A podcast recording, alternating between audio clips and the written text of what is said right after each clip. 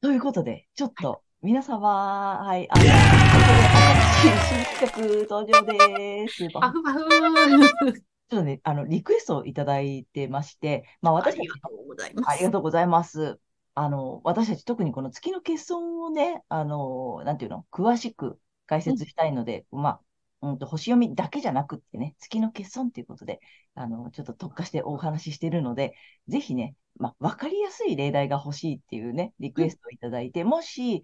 まあ、有名人とか芸能人とか著名人とかね、で、わかりやすい例題があったら、教えていただけませんかっていうリクエストをね、ありがとうございます。ありがとうございました。そんな、あの、ご要望をいただいたので、ちょっとやってみようと思うので、第1弾。はい。はい、始めたいと思います。はい。で、ね、えっとね、今回は、えっと、けいちゃん、どなたを？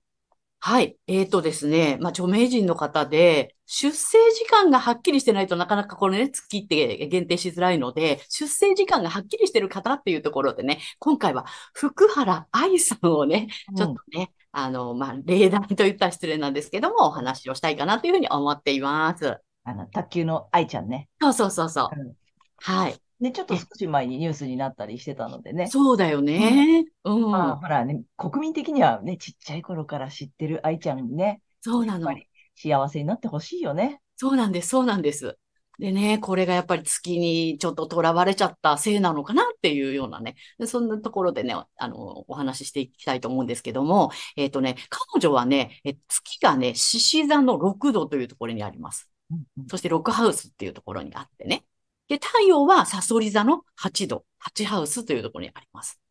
で、えー、今日ね、ちょっとまた新しくね、えー、情報を、あの、お伝えしたいんですけども、えー、ドデカテモリーというのが実はありましてですね、うん。例えばそのね、獅子座なら獅子座なんだけども、えー、ホロスコープは360度円になっています。で、えー、12星座なので、一つの星座30度ずつね、こう分かれてるのね。で、その30度ずつの中の、えっ、と、2.5度ずつをまた12に割ってみたいな感じで、で、実はその獅子座の中に獅子座以外のフレーバーも入ってるよ、みたいなね。うん、その度数によってあるんですね。で、愛ちゃんの場合は、えっ、ー、と、獅子座の、えー、6度なんですけども、ドデ、ドデカテモリーは、えー、天秤座。だから、天秤座の要素が入っている、えー、まあ、月の獅子座さんっていう感じなんですね。はい。で、このね、月っていうのは、えー、まあ、0歳から7歳が年齢期というふうになっていますので、え幼少期という意味もあるんですね。で、月は無意識感情習慣とかね、あとは、その今言った、えー、幼少期。あとは、えー、母母親とか妻っていう意味合いもあります。あと、大衆性とか人気っていうね、意味合いもあったりとか、えっ、ー、とね、養育、養育者との関係性っていうね、意味合いもあったりするんですね。はい。なので、えっと、だからね、獅子座の月なので、まさに、そのね、あの、天才卓球少女として、ね、あの、この月の年齢期はもう輝いて、もう注目を浴びてたじゃないですか。国民的にね、あの、国民的にその天才卓球少女みたいな感じで、え注目と賞賛を浴びていた。で、なおかつ、まあ、お母様がね、もう、こう、コーチとしてね、あの、愛ちゃんこうやる、や、まあ、やるとかって言って泣いてたりね、うん、してっていうことで、まあ、お母さんがちょっと、こう、獅子座の意味合いの、こう、支配的に、えー、なってた意味もあるのかなっていうね。そんな感じがあるんですね。で、えっ、ー、と、このね、だから、まあ、結婚されて、まあ、太陽のね、このサソリ座を輝かせればよかったのかなと思うんだけども、この獅子座のイメージで、えっ、と、天秤座の意味するパートナーシップのバランスを取ろうとして、もしかしてうまくいかなかったのかなっていう。そんな感じがしています。で、獅子座はやっぱりリーダーだったりとか主役だったりとか賞賛とか注目を浴びるっていうね。うん、そんな感じ。それをだから旦那さんとの間でそういうバランスを取ろうとして、えー、かえってこううまくいかなくなっちゃったのかなっていう。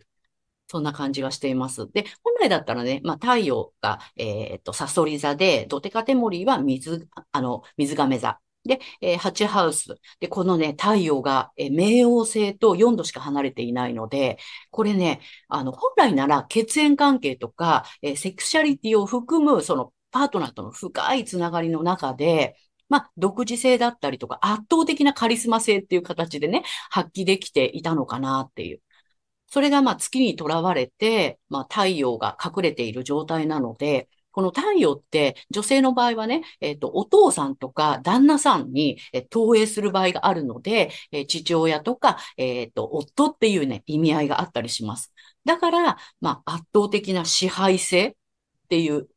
まあ、こう、冥王星がついてるのでね、この支配的なものっていうのが、あの、圧倒的になってしまって、まあ、こうね、報道で言われてるような旦那さんのモラハラみたいなものがあったのかなっていうね。うん、そんな感じでね、えっ、ー、と、ちょっと読んでみました。うん、なんか、もともとじゃあ、えっ、と、太陽星座は、えっ、と、サソリ座さん。サソリ座さんなの。じゃあ、あの、なんていうの、まあ、パートナーシップとか深い関係とかはさ、得意ではあるんだよね。そうなのね。で、もともとのね、その、えっと、ナチュラルハウス、サソリ座のナチュラルハウス、あの、本来いるべき場所みたいなね、ところの8ハウスにあるので、まあ、そこら辺はすごく強調されると思うので、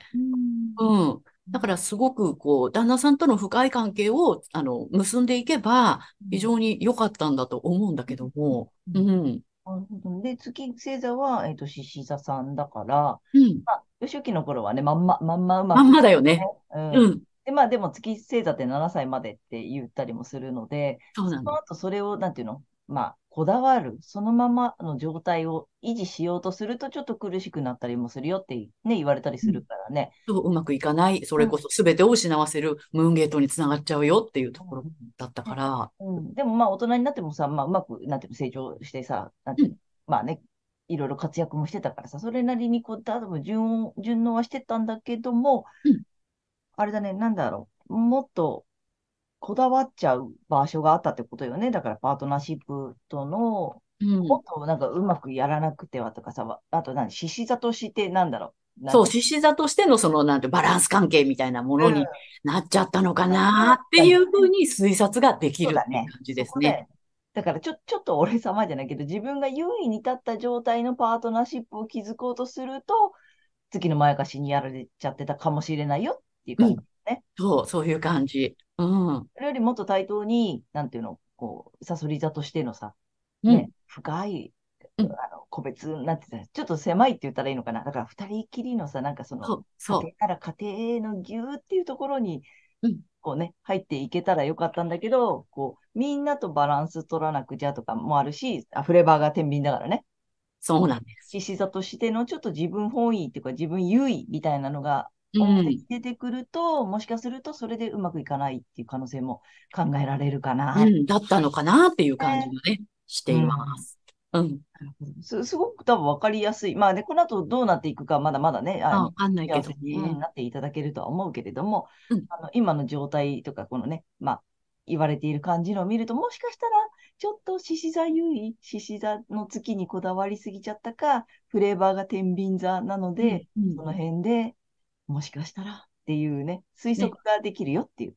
そうです。ね。で、月ってね、やっぱプライベートとか私生活っていう意味があるから、うん、えー、っとですね、あの、身近な人はすごくわかりやすいの。ああ、そうね。だからそういうのも踏まえて、えー、っとね、あの、ご自分の周りのね、うん、ご家族だったりとかね、うん、その方をちょっと見てもらえると分かりやすいと思いますよ。そうだね。そうなんだから、意外とさ、やっぱり、そう、近しい人の、なんていうの、癖とかさ、